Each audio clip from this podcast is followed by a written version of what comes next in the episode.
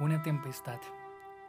Una tempestad están viviendo muchas personas al ver cómo algunos de sus seres amados mueren. Una tempestad están viviendo muchos niños al ver a sus padres discutir por largas horas. Una tempestad están viviendo muchos padres al ver que no tienen cómo alimentar a sus hijos. Una tempestad están viviendo millares de personas a causa de la soledad y la depresión. En una tempestad se encontraban los discípulos de Jesús, pero no en cualquier tempestad, era un huracán. Estaban en medio del mar, remaban con esfuerzo, pero el viento les era contrario.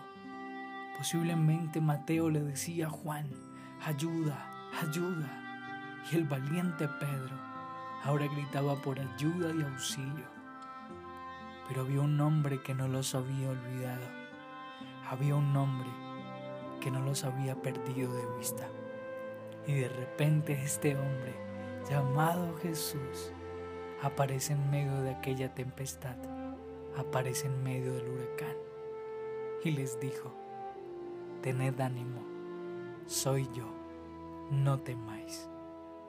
Jesús no detuvo la tempestad que había a su alrededor, porque le era necesario calmar la tempestad que había en sus corazones. Pero la Biblia también menciona que Jesús se subió a la barca con ellos y la tempestad se calmó.